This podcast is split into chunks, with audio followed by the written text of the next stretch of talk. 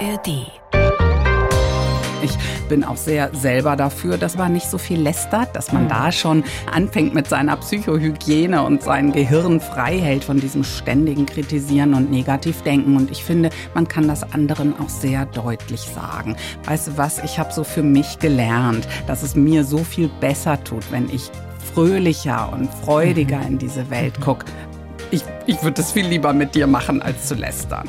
Die blaue Couch, der preisgekrönte Radiotalk. Ein Bayern 1 Premium Podcast in der App der ARD Audiothek. Dort finden Sie zum Beispiel auch mehr Tipps für Ihren Alltag mit unserem Nachhaltigkeitspodcast Besser Leben.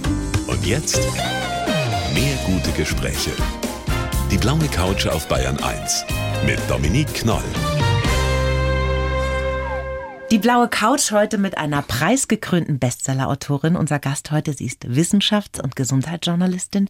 Viele von Ihnen kennen ihre schlauen Artikel bestimmt auch aus der Süddeutschen Zeitung. Herzlich willkommen, Christina Berndt. Ja, vielen Dank, dass ich da sein darf. Wir lernen heute natürlich erstmal Sie persönlich ein bisschen näher kennen, da freue ich mich schon drauf, und sprechen über ein Thema, mit dem Sie sich ganz wunderbar auskennen und was wirklich jeden einzelnen Menschen von uns interessiert und angeht.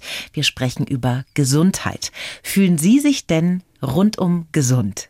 Meistens ja. Mhm. Tatsächlich bin ich auch relativ wenig krank und denke ganz oft, wenn sich meine Kollegen schon wieder irgendwer krank meldet, Mensch, ich habe das ganz schön gut. Mhm. Aber ja, natürlich habe ich auch Dinge, wo ich denke, da könnte ich auch noch besser werden, zum Beispiel mehr Sport machen. Mhm, das geht uns doch allen so. Wann ist man denn eigentlich komplett gesund und wann fängt der Zustand Krankheit an? Weil das ist ja immer ganz spannend, diese Wahrnehmung von Mensch zu Mensch. Ja, und das hat sich auch sehr verändert, ne? In der Zeit. Früher hat man ja gedacht, na ja, gesund, das reicht jetzt schon irgendwie, wenn man seine Arbeit schafft und morgens aus dem Bett kommt. Wir wissen ja heute, auch die Weltgesundheitsorganisation sagt, Gesundheit ist eigentlich, wenn so alles stimmt, körperlich und geistig.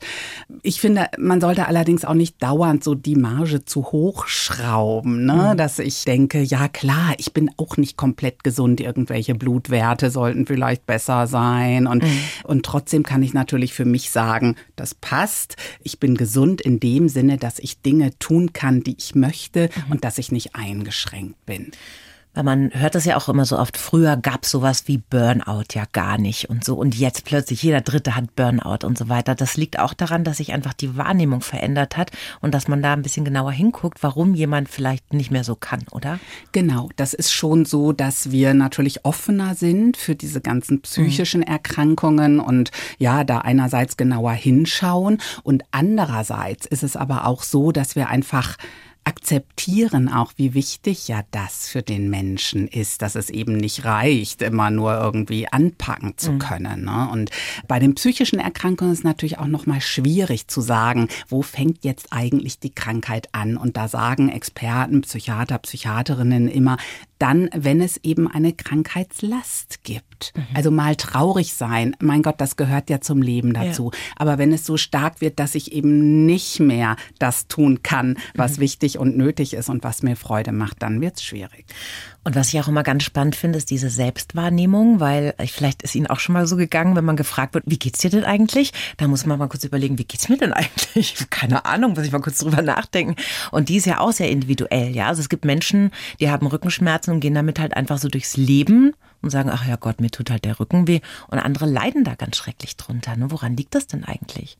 Ja, das ist tatsächlich der eigene Blick auf sich selber, den man ja in seinem Kopf so zurechtbiegt, wie mhm. man erzogen ist natürlich mhm. einerseits, aber auch wie man sich das selber gerne hinlegt. Mhm. Nicht? Also ich zum Beispiel mag einfach auch nicht krank sein, weil es mich ärgert, wenn ich dann Dinge nicht tun kann. Und ich glaube, deshalb bin ich auch so wenig krank, weil ich das dann auch vielleicht gar nicht akzeptiere und es zum Teil wegschiebe und denke, passt schon.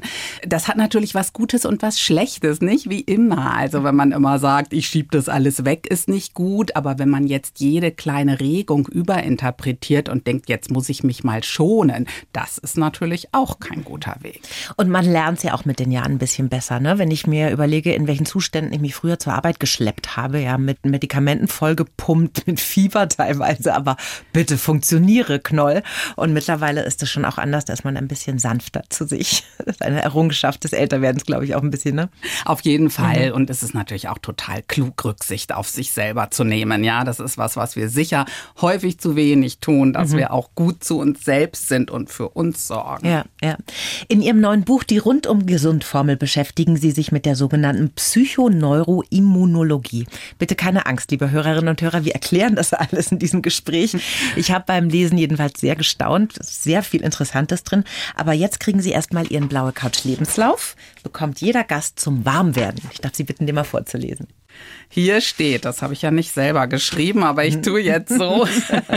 Ich heiße Christina Berndt. Ich bin die Königin der Resilienz und ein fleißiges Glückskind. Die Wände in meinem Zuhause sind voll mit schönen Erinnerungen und auch mit ein paar Auszeichnungen. Geprägt haben mich der extreme Lebensweg meines Vaters, die Kontaktfreude und Durchsetzungskraft meiner Mutter, meine Doktorväter und ein teetrinkender Chefredakteur. Zu kämpfen habe ich mit der Traurigkeit über den Klimawandel und manchmal auch mit widrigen Menschen. Doch zum Glück weiß ich aus erster Hand, wie ich all das zu nehmen habe und wie wichtig Fröhlichkeit und positive Gedanken sind. Wünsche und Ziele habe ich nicht, denn ich lebe völlig zufrieden und dankbar im Hier und Jetzt.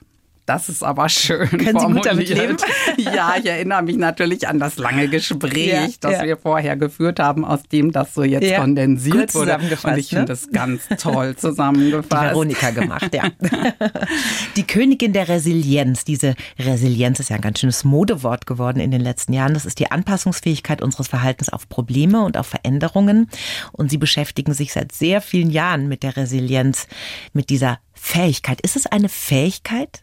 Ja, es ist ein, ich finde, das ist ein sehr gutes Wort, wie Sie das sagen. Das mhm. ist eine Fähigkeit und das hat aber so mehrere Säulen, nicht? Einerseits ist es wirklich so eine Anlage, steckt in den Genen zum Teil, ob ich eben widerstandsfähiger oder etwas empfindlicher bin.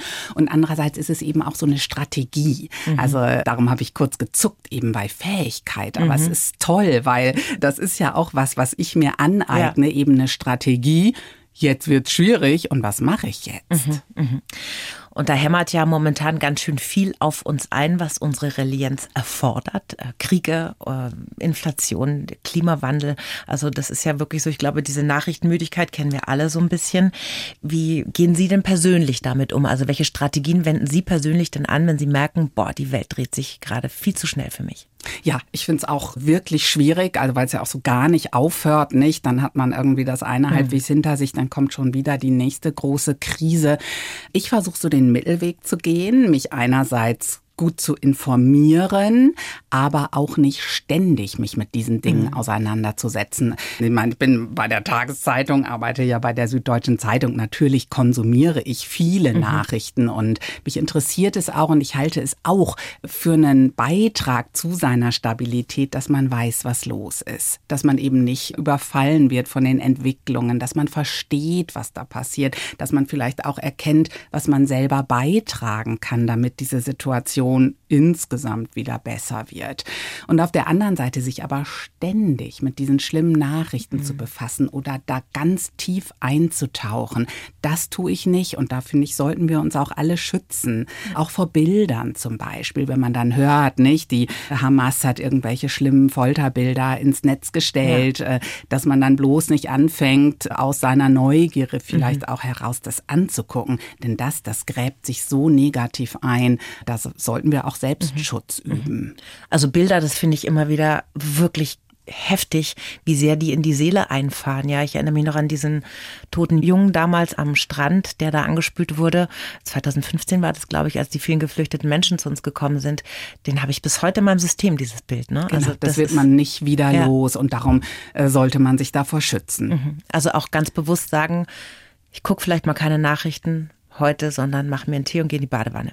Zum Beispiel auch, also auch Nachrichtenpausen einzulegen mhm. und eventuell eben, so wie wir das jetzt hier schön machen, Radio hören mhm. und Zeitung lesen, statt äh, zu viele mhm. Filme eben anzuschauen, Fernsehbilder. Haben es denn sehr empathische Menschen eigentlich schwerer, Resilienz zu lernen? Auf jeden Fall sind empathische Menschen von diesen Dingen ganz klar stärker betroffen. Also mhm. empathische Menschen können auch schlechter Horrorfilme gucken. Ich habe eine Zeit lang das gar nicht verstanden, dass ich so dachte, wieso können denn meine jugendlichen Kinder das alles besser ab als ich? Also mir geht das ja total tief rein, wenn ich so gruselige Dinge sehe. Und das hat tatsächlich was mit Empathiefähigkeit mhm. zu tun. Aber Resilienz ist natürlich durchaus auch empathisch zu sein. Also man denkt ja irgendwie, irgendwie, mein Gott, nicht, das Weichei, dem geht immer alles rein, der geht bestimmt schwer durchs Leben. Aber das ist nicht so. Denn Empathie haben heißt ja auch, ich fühle mich in andere ein. Ich lerne, wie andere mit Situationen umgehen. Ich bin sensibel. Ich nehme Dinge auf, also mhm. auch Reize und Tipps von außen. Und das macht mich stark. Mhm. Mhm diese Resilienz, die wird ja auch gefordert in unserem täglichen Leben. Da muss man ja gar nicht erst grausame Nachrichten anschauen. Also ich mache die Erfahrung, mich zieht das mittlerweile wahnsinnig runter, wenn Menschen schlecht reden. Also egal, ob sie jetzt lästern oder es gibt ja Leute, die sich immer nur beschweren über alles. Alles schrecklich. Chef blöd, Arbeit blöd, Mann blöd, alles blöd. Und das zieht einen auch irre runter. Wie hat man denn da eine Chance, sich abzugrenzen und zu sagen, hier, du kommst nicht in meinen Tanzbereich. Ja, ist auf jeden Fall wichtig, genau das zu tun. Ich bin auch selber dafür, dass man selber nicht so viel lästert, dass man mhm. da schon anfängt mit seiner Psychohygiene und sein Gehirn frei hält von diesem ständigen Kritisieren und Negativdenken. Und ich finde, man kann das anderen auch sehr deutlich sagen. Wenn man so Menschen um sich rum hat, vielleicht ist man sogar versucht, in so Lästern einzusteigen, weil es ja auch immer irgendwas Befriedigendes ist und man hat ja dann so eine Nähe zu der anderen Person, aber dann auch zu sagen, du, lass uns mal über was anderes reden. Also entweder das Thema wechseln oder deutlich sagen, weißt du was, ich habe so für mich gelernt, dass es mir so viel besser tut, wenn ich fröhlicher und freudiger mhm. in diese Welt mhm. guck. Ich würde es viel lieber mit dir machen, als zu lästern. Ja, da setzt man wahrscheinlich beim Gegenüber dann auch einen Prozess in Gang, ne? Genau, wenn es ja. gut läuft, ja. Mhm. Und natürlich wird man trotzdem Menschen treffen, nicht? Wir haben von widrigen Menschen gesprochen, ja. die eben eher schwierig sind und die daraus so ihr Lebenselixier ziehen, mhm. was übrigens auch funktioniert. Also gibt es einfach Menschen, die das brauchen für ihre Resilienz. Aber dann ist halt die Frage, ob ich mit denen noch so viel zu tun mhm. haben möchte. Und ich habe tatsächlich in den letzten Jahren weniger, aber manche Beziehungen Freundschaften jetzt mhm. beendet, weil ich dachte, das tut mir hier einfach nicht mehr oh, gut. Und haben Sie das dann so, sag ich mal, ausschleichen lassen oder haben Sie das ganz aktiv gemacht? Ja, ich habe tatsächlich mindestens eines ganz aktiv beendet, weil es eben sich nicht ausschleichen ließ. Also ich konnte nicht mhm. diesen feigen Weg gehen mhm. und habe das aktiv beendet, äh, eben auch mit der Begründung, dass so die Vorstellungen von Freundschaft so andere sind mit dieser Frau. Und das ist natürlich auch irgendwie schmerzhaft, das zu erkennen erkennen und das dann zu tun für beide Seiten. Aber in der Summe tut es einem dann gut, wenn man das mhm. dann irgendwann hinter sich hat. Dann muss ich jetzt für mich sagen, sehr gute Entscheidung. Das ist ja auch so ungewöhnlich eigentlich, dass wir Liebesbeziehungen ja durchaus, wenn es gut läuft, rechtzeitig beenden, wenn sie uns nicht mehr gut tun. Aber Freundschaften, die hat man teilweise über Jahrzehnte. Und vielleicht kommt dann irgendwann mal der Moment, wo ich sage, boah, an dem Abend wäre ich eigentlich auch lieber auf dem Sofa gelegen hätte ein Buch gelesen, weil eigentlich bin ich total schlecht drauf jetzt, ne? Genau. Und ne, das war für mich auch so der Anlass mit dieser einen Person, dass ich dachte, immer wenn ich mich mit der getroffen mhm. habe, bin ich hinterher schlecht mhm. drauf. Mhm. Weil auch, ne, natürlich die Erwartungen, die Art mhm. der Freundschaft, mhm. aber auch die Themen für mich eher äh, negativ waren in mhm. der Summe. Und dachte, nein, das kann so nicht gehen. Sie leben ja mit Ihrer Familie in München. Sie ja. haben zwei Kinder, Teenager. Wie viel Resilienz brauchen Sie denn da, wenn Sie die morgens aus dem Bett holen wollen?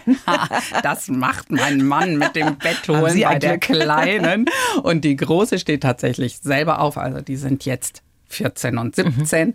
Aber ich finde schon, dass dieses Kinder haben auch Resilienz erfordert. Total. Also so schön das an vielen Dingen ist, aber man wird natürlich auch so sehr in Frage gestellt, mhm. wie von fast niemandem auf der Welt. Ne? Mhm. Also es traut sich ja keine Kollegin und keine Chefin mhm. und äh, niemand sonst einen so anzugehen auch und zu kritisieren, das finde ich schon echt eine Herausforderung. Ja, das versuche ich, wie gehe ich dann damit um? Ich versuche das schon auch genauso zu sehen, dass ich so denke, Mensch, hey Christina, du kannst hier lernen auch, ne? Also das ist ja nicht für nix, weil die sagen es dir ehrlich und ähm, so, ich, ich glaube, man kann daran auch sehr, sehr wachsen, aber manchmal tut's weh. Ich glaube, es können jetzt sehr viele nachvollziehen. Dringen Sie denn mit Ihrem Wissen über die Resilienz zu Ihren Kindern durch? Also wenn die jetzt, keine Ahnung, schlechte Beziehungserfahrungen machen, wenn es in der Schule richtig mies läuft oder so, nehmen die was an von der eigenen Mama? Ein deutliches Teils, Teils. okay. Ich finde es dann manchmal eben so, ne, dass ich denke, Mensch, ich könnte euch so viel beibringen und dringe damit nicht immer so richtig durch. Und andererseits denke ich, ja, aber steter Tropfen hüllt eben doch den Stein. Sie wissen ja ganz viel und das wird sich schon durchsetzen, auch wenn ich jetzt nicht so direkt den Effekt sehe. Ne? Also man weiß das eigentlich aus der Forschung, dass so dieses Wissen mhm. äh, um Kompetenzen schon mal wirklich ein ganz wichtiger Schritt ist. Mhm, mh.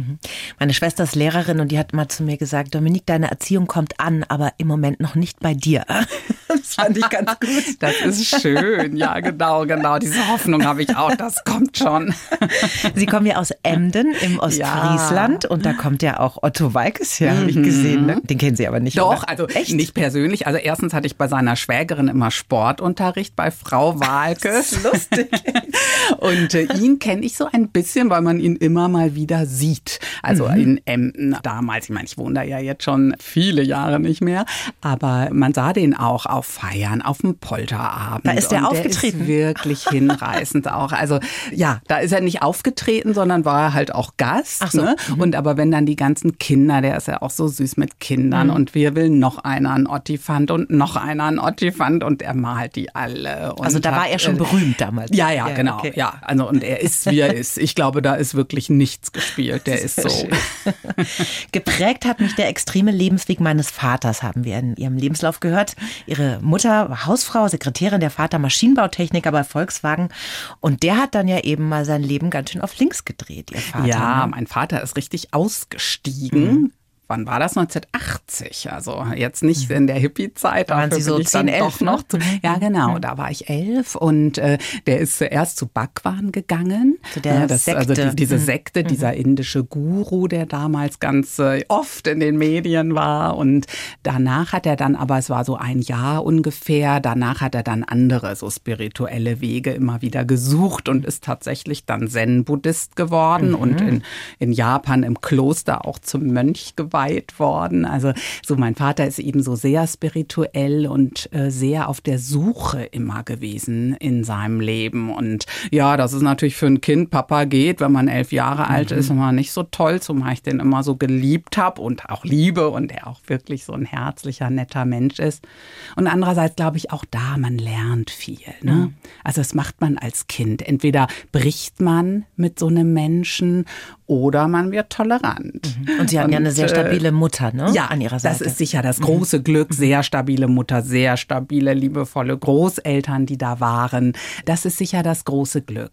Ähm, aber auch so, es, es bietet ja auch Chancen, weil man mit so extremen, fremden, für sicher auch nicht gewünschten Lebenswegen von nahen Menschen umgehen muss. Und ja, auch das eröffnet ja Perspektiven mhm. und eine Weite im Leben, wo ich so denke, ja, so kann man auch leben was ist mein Weg? Mhm. Also macht wahrscheinlich toleranter und schult aber auch vielleicht schon sehr früh die Resilienz, kann man das sagen? Auf jeden Fall. Man kann in jedem Fall sagen, dass Schwierigkeiten im Leben, eigentlich egal was für welche das sind, einen stärker machen. Mhm. Also so dieses, was einen nicht umbringt, macht mhm. einen stärker, das stimmt. Also natürlich keine ganz schlimmen Dinge, mhm. ja Traumata, Missbrauch, das muss man also wirklich schreckliche mhm. Dinge, mhm. die machen einen nicht unbedingt stärker, kann sogar auch sein, aber kann leider auch nicht sein.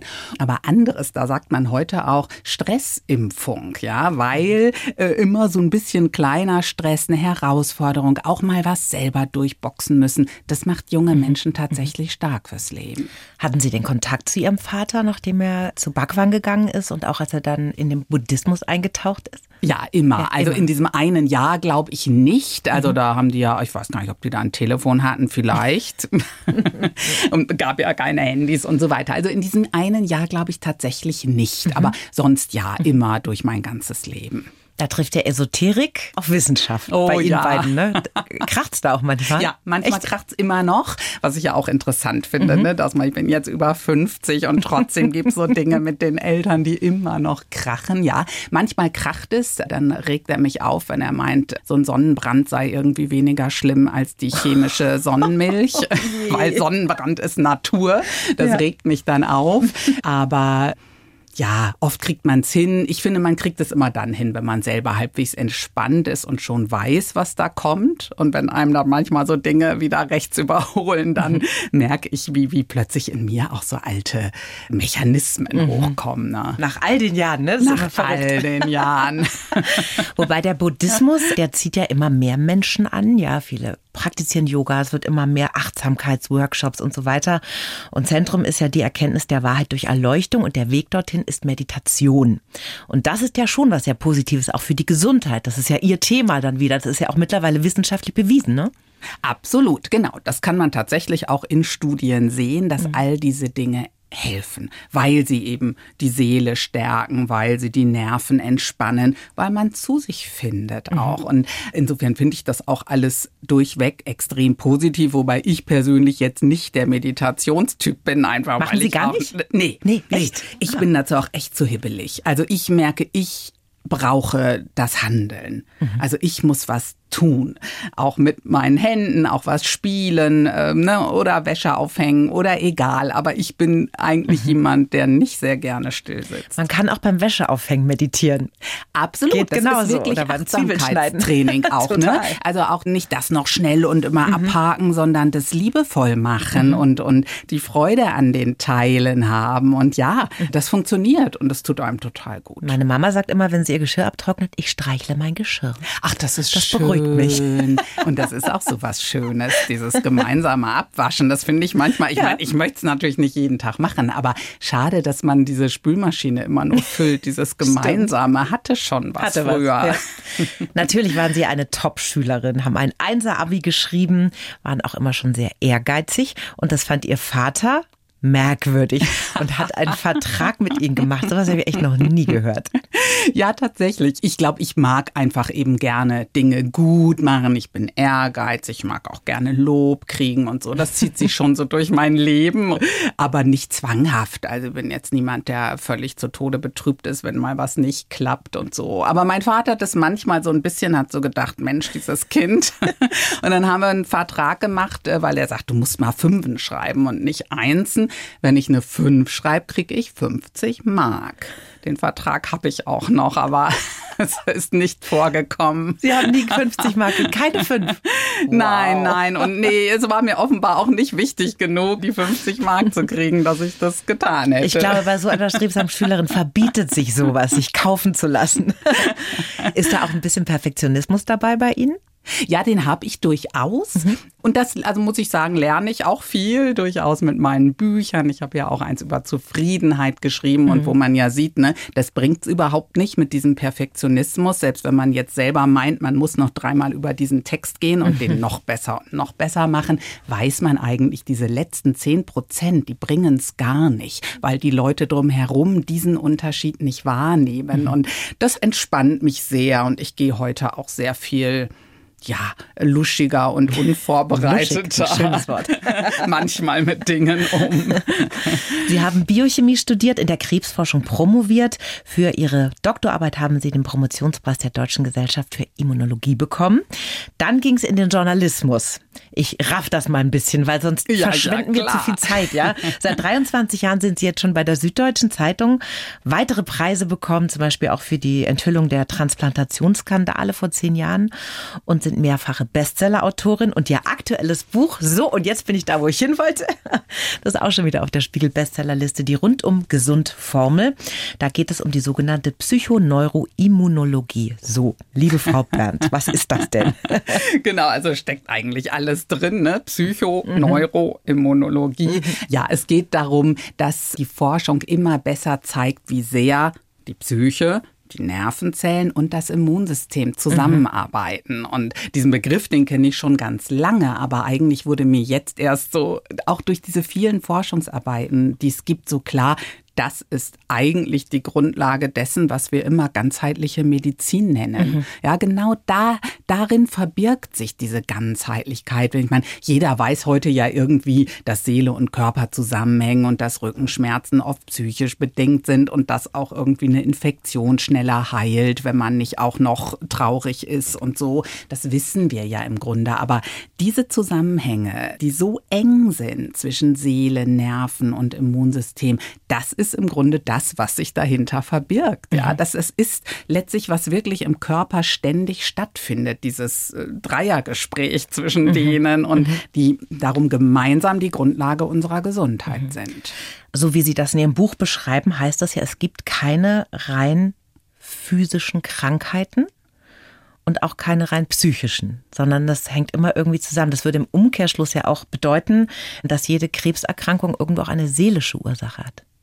Ja, man muss natürlich immer aufpassen, wie stark ist die Ursache. Also jetzt mhm. gehe ich nochmal zurück aufs Beinbrechen, ja, wo mhm. man ja sagen mhm. würde, naja, das ist doch nun jetzt aber wirklich eine rein körperliche ja. Erkrankung. Naja, kann man da sagen. Einerseits ist natürlich die Frage, warum breche ich mir das Bein? Hat das jetzt wirklich so gar nichts mit mir zu tun oder liegt es mhm. doch daran, dass ich hektisch unausgeschlafen, gestresst. gestresst. durch die Gegend rennen, nicht aufpasse. So, also mhm, es könnte okay. sogar beim Eintreten dieses Beinbruchs die Psyche eine Rolle spielen, aber sicherlich bei der Heilung. Also da ist es ganz klar, dass selbst schwere OPs, Bypass-Operationen, sonst irgendwas von der Resilienz abhängen und auch von der psychischen Gesundheit. Mhm. Und bei der Krebserkrankung, nicht? Also ganz früher hieß das ja, naja, klar, der hat Krebs, der hat sich ja auch immer so viel geärgert. So kenne ich das genau, aus ja. meiner mhm. Kindheit. Mhm. Und dann haben wirklich Mediziner und Medizinerinnen Jahrzehnte dagegen angekämpft, gegen dieses Bild von der Krebspersönlichkeit. Also mhm. das will ich damit jetzt keinesfalls befördern. Mhm. Es ist nicht so eins zu eins, ne? Man ärgert sich und man kriegt Krebs.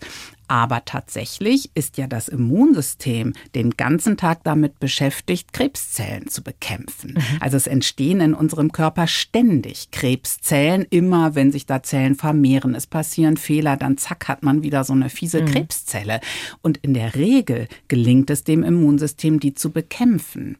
Aber wenn mein Immunsystem und auch meine Psyche nicht so gut funktionieren, dann rutscht denen halt schneller mal was durch. Mhm. Und äh, ich glaube, wir sollten darauf einfach wirklich mehr Acht geben und diesen Gedanken auch mehr zulassen ohne Menschen irgendwie beschuldigen zu ja. wollen an ihrer Krankheit. Das, um Gottes ich glaube, das ja. geht nämlich vielen Menschen dann so, die selber so eine schwere Erkrankung hatten, dass man sich dann so schuldig fühlt. Ja. Oder so, oh Mann, ich habe zu viel gearbeitet, zu viele Burger gegessen, keine Ahnung, ja. Nee, genau, mhm. keinesfalls. Ich meine, mhm. natürlich ist schon auch klar, dass unser Verhalten dazu beiträgt mhm. und wir auch oft genug nicht drüber nachdenken. Jeder weiß, glaube ich, Rauchen macht Krebs nicht. So viele wissen, Alkohol macht Krebs. Und zwar ganz schön heftiger Faktor. Ne? Mhm. Also äh, da gibt's natürlich viel, was wir beeinflussen können, aber tatsächlich auch unsere Psyche und unser mhm. Immunsystem. Mhm.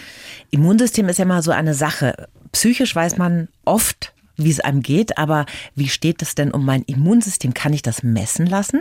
Theoretisch könnte ich das messen. Also man kann schon sehen, wie viel Zellen hat man, wie gut reagieren die, wie aktiv sind die, wie viel naive Zellen hat man auch noch. Ne? Die werden ja im Alter weniger zum mhm. Beispiel. Also so ungeformte, frische Immunzellen. Mit dem Alter hat man davon immer weniger. Das ist auch ein wesentlicher Grund dafür, weshalb alte Menschen schwerer an Infektionskrankheiten erkranken. Das hatten wir ja in der Covid-Pandemie immer. Die Impfung funktioniert nicht so gut und die alten Menschen erkranken auch schwerer. Das ist tatsächlich der Hintergrund. Und man kann sein Immunsystem ein Stück weit davor schützen, so schnell zu altern. Eben auch äh, durch Bewegung, durch gesunde Ernährung, aber auch durch psychische positive Stimulation.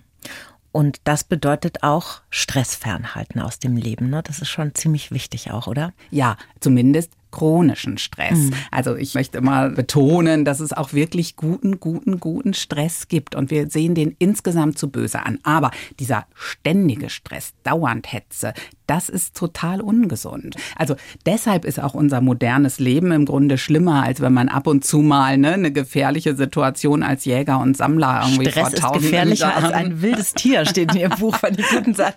Ja, genau, weil das ja. so chronisch ist und so dauernd und wir uns irgendwie nicht erholen. Aber so ein bisschen Stress, also hier jetzt im Studio sitzen, ein bisschen mhm. aufgeregt sein, das ist ja auch total gut, weil es mir hilft, wach zu sein. Ich hoffentlich meine Gedanken gut sortiere und da sollten wir nicht so negativ drauf gucken. Wir sollten nicht so Angst haben vom Stress, sondern auch manchmal sagen, hey Stress, du bist echt mein Freund, weil du hilfst mir jetzt. Mhm. Wir wissen das ja zum Beispiel auch, viele Leute machen ja Dinge auf den letzten Drücker. Mhm. Natürlich einerseits, weil man keine Lust hat, weil man es aufschiebt, aber tatsächlich ist man dann ja auch oft gut, wenn man das dann machen mhm. muss mhm. und zieht es dann halt durch. Funktioniert es ja auch gut weil wir gestresst mhm. sind. Also so, wir können das echt auch nutzen, auch positiv nutzen und ja, wir sollten den nicht immer so böse angucken. Positiver Stress. Stress. ist halt eher so vor so Herausforderungen, wo man aufgeregt ist und so ein bisschen ne, so oh, angespannt und dann schafft man das und dann kommt ja auch eine Belohnung, weil man genau. was Gutes gemeistert hat. Und dieser chronische Stress, das ist ja eigentlich dieser irre volle Kalender, dieses eins nach dem anderen, das Gefühl zu haben, man hängt immer hinterher, man hat keine Pausen im Leben. Aber wie kommt man da raus aus diesen Spiralen? Weil das ist schon sehr schwer. Also ich merke das bei mir selber. Ich fahre oft mit dem Fahrrad in die Arbeit und dann denke ich mir so, ich bin im Hier und Jetzt, ich schaue mir die Bäume an und die Blätter und so weiter. Aber 30 Sekunden später denke ich mir schon, okay, ich muss heute Nachmittag noch Brokkoli kaufen, dann muss ich zum Sport, ich muss noch die Steuererklärung abgeben. Also das ist ja das Schlimme und das ist ja dieser permanente Film, der in unserem Kopf abläuft. Ja. Genau. Wie stelle ich den ab? Ja, der ist echt erstens ungesund und hm. zweitens mhm. unangenehm und äh, ich habe das auch oft, habe auch einen viel zu vollen Zettel, mhm. aber tatsächlich ist schon mal der Zettel ein erster guter Weg, so simpel das ist, aber sich das mhm. aufzuschreiben, was man noch zu tun hat, ist wichtig und dann natürlich im Kopf zu priorisieren priorisieren. Mhm. Also was ist jetzt wirklich nötig? Muss ich das alles haben? Und schlimm wird der Stress ja dann, wenn man ihn nicht mehr bewältigt, wenn man so im Grunde sein Leben nicht mehr in der Hand hat, sondern so, ah, das alles irgendwie von oben kommt. Und dann ist es so wichtig, wieder die Zügel in die Hand zu nehmen. Und das kann man, finde ich, sehr gut, indem man sagt, was ist denn heute wichtig? Um so diesen Berg, ja, dieses Uä, da ist ein Berg, den ich vielleicht gar nicht bewältige, um dieses Bild aus dem Kopf zu kriegen, zu denken, okay, Berg später, heute mache ich das, das und das. Und das dann machen. Mhm. Und die Einkäufe und so weiter, die sind ja später dran. Das kommt ja, wenn ich aus der Arbeit rausgehe wieder, dann kommen die Einkäufe, die mhm. Kinder, die, was weiß ich also noch. Das Salamitaktik eigentlich, ne? Ja, Salamitaktik, das mhm. hilft, weil, mhm. es, weil es die Sachen bewältigbar mhm. macht. Ist das eigentlich individuell, wie viel Stress bei manchen Menschen noch gesund ist oder schon ins Ungesunde kippt? Weil oft ist es ja so, dass man sagt, ich weiß gar nicht, was die sich beschwert. Die hat doch einen Mann, der hilft im Haushalt mit und ist mit den Kindern immer hier auf dem Spielplatz. Und trotzdem ist die immer so gestresst. Und eine andere Frau hat drei Kinder alleinerziehend und kriegt es ganz wunderbar hin. Ist das sehr individuell? Absolut. Mhm. Da sind wir dann auch wieder bei der großen Frage nach der Resilienz, ja, mhm. nach dem Umgang eben mit all diesen schwierigen Dingen. Ganz klar und ohne das werten zu wollen. Es gibt einfach Menschen, die sind empfindlicher. Mhm. Und es gibt Menschen, die sind halt dieser berühmte Fels in der Brandung, ne, wo man denkt, von dem würde ich jetzt echt gern was lernen. Also mhm. ja, weil wir Gene haben, die mhm. uns unterschiedlich gestresst machen. Also ganz klar auch so Stressbotenstoffe. Ja, wir haben ja so Stresshormone, Adrenalin, das ausgeschüttet wird, wenn wir irgendwie Leistung bringen müssen. Und es gibt einfach Leute, die schütten davon mehr aus als andere und die sind auch gestresster. Man kann das richtig messen. Die schwitzen zum Beispiel mhm. dann auch so leicht. Ja, das mhm. misst man auf der Haut. Aber das ist eben nicht alles. Also das sind so diese körperlichen Funktionen, die Gene, die wir mitkriegen. Und dann kommt, und das ist ist halt das Schöne. Dann kommt halt unser Verstand ins Spiel. Wie gehe ich um mit dieser Situation? Mhm. Wie gucke ich auf den Stress? Denke ich jetzt, oh Gott, oh Gott, oh Gott? Oder denke ich, ich schaffe das schon, jetzt das eine, dann das andere? Ist mal was schiefgelaufen, Kopf hoch, wird schon wieder. Die Oma, die fragt, wer weiß, wofür es gut ist. Ja, genau. jetzt ist da was Schlimmes passiert, aber pass auf, das entwickelt sich noch gut. Mhm. Also all solche Dinge zu denken, das moduliert den Stress. Damit kann ich wirklich verändern, wie negativ ich reagiere. Mhm. In Ihrem Lebenslauf haben wir gehört, dass Sie mit der Traurigkeit über den Klimawandel zu kämpfen haben. Das ist ein Thema, das beschäftigt Sie sehr. Und ich glaube, was uns da alle vereint, ist dieses Gefühl der Machtlosigkeit, ne? weil man einfach denkt, okay, ich trenne meinen Müll, aber was bringt das eigentlich? Wie gehen Sie denn damit um? Ja, ich suche da tatsächlich meinen Weg noch. Also ich äh, denke so, ich bin mit so vielen Dingen kann ich inzwischen so gut umgehen. Ja, mhm. den widrigen Menschen, den Lästereien, den Misserfolgen, den Angriffen, was man halt so erlebt, böse, böse Dinge, die passieren, Krankheiten, Verluste. Das kann ich irgendwie viel besser bewältigen als früher. Und dieser Klimawandel, das ist so groß. Mhm. Und es ist so eine Bedrohung für so viel. Und ich merke eben, es macht mich auch so traurig. Also allein so diese Vorstellung, wie die Tiere leiden unter all dem und wie viele Menschen leiden unter all dem und was das alles noch bedeuten wird. Und und dann ärgere ich mich oft so über Politik. Und ja, der Weg, wie ich versuche, damit umzugehen, ist tatsächlich mir klar zu machen, wo meine Grenzen mhm. sind. Mhm. Also was ich tun kann und was vernünftig für mein Leben auch zu tun ist, also ohne dass ich es komplett übertreibe. Mhm. Ich steige auch mal in ein Flugzeug und ich habe noch ein Auto und mhm. also ich versuche meinen Beitrag zu leisten auf noch so einem Mittelweg ja, aber ne, mache all die Dinge, die ich tun kann, so dass man zumindest für sich klar macht. Ne, es ist auch ein bisschen wie die To-Do-Liste und dieses, ja. was tue ich heute, was tue ich morgen ja, ich mache das, was ich kann und was in meinem Leben funktioniert und vieles andere liegt dann einfach nicht mehr in meiner mhm. Hand. Und es ist eben auch wichtig, meine Gesundheit ist auch wichtig, ja. meine kleine psychische Gesundheit ja, und absolut. mein kleines Leben. Aber da sind wir ja eigentlich wieder so beim eigenen Wirkungskreis. Ne? Das ist ja auch genauso mit dem Stress, dass man immer sein Umfeld schafft und man sagt, okay, ich funktioniere so gut, ich bin so ein glücklicher, stabiler Mensch und das und das brauche ich dazu, um so leben zu können und gestalte meinen Alltag auch so, dass ich sage, das ist mein Beitrag zum Klimawandel, beziehungsweise gegen den Klimawandel. Ja, ja, genau. Das ist so diese eigene Wirksamkeit, die man da entfalten kann. Ich glaube, das ist einfach extrem hilfreich.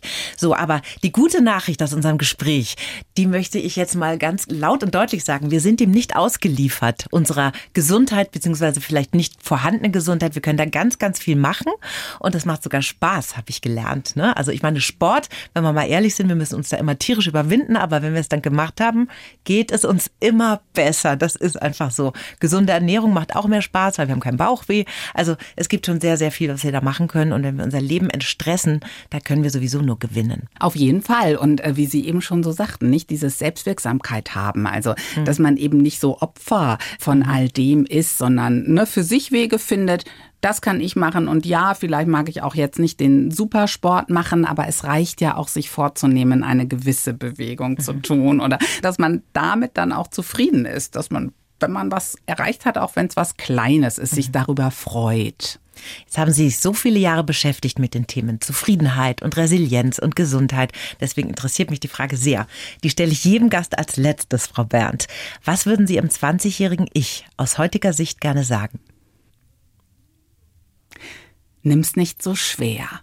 Ja, also das haben mir auch Menschen gesagt. Ne? Da war die Oma, die sagte, wer weiß, wofür es gut ist. Und ich finde, das ist so ein schlauer, schlauer Satz.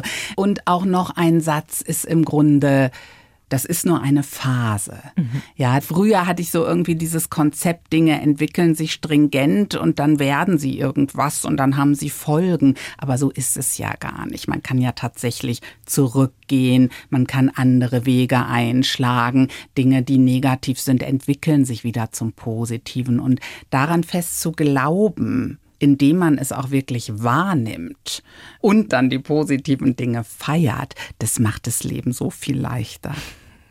Die schönen Seiten am Älterwerden, ne? wenn man sowas erkennt. Ja. Die Rundum Gesund Formel, das neue Buch von Christina Berndt. Vielen herzlichen Dank, dass Sie heute da waren. Ja, vielen Dank für schöne Gespräch. Danke. Die Bayern 1 Premium Podcasts. Zu jeder Zeit, an jedem Ort. In der App der ARD Audiothek und auf bayern1.de. Bayern 1 gehört ins Leben.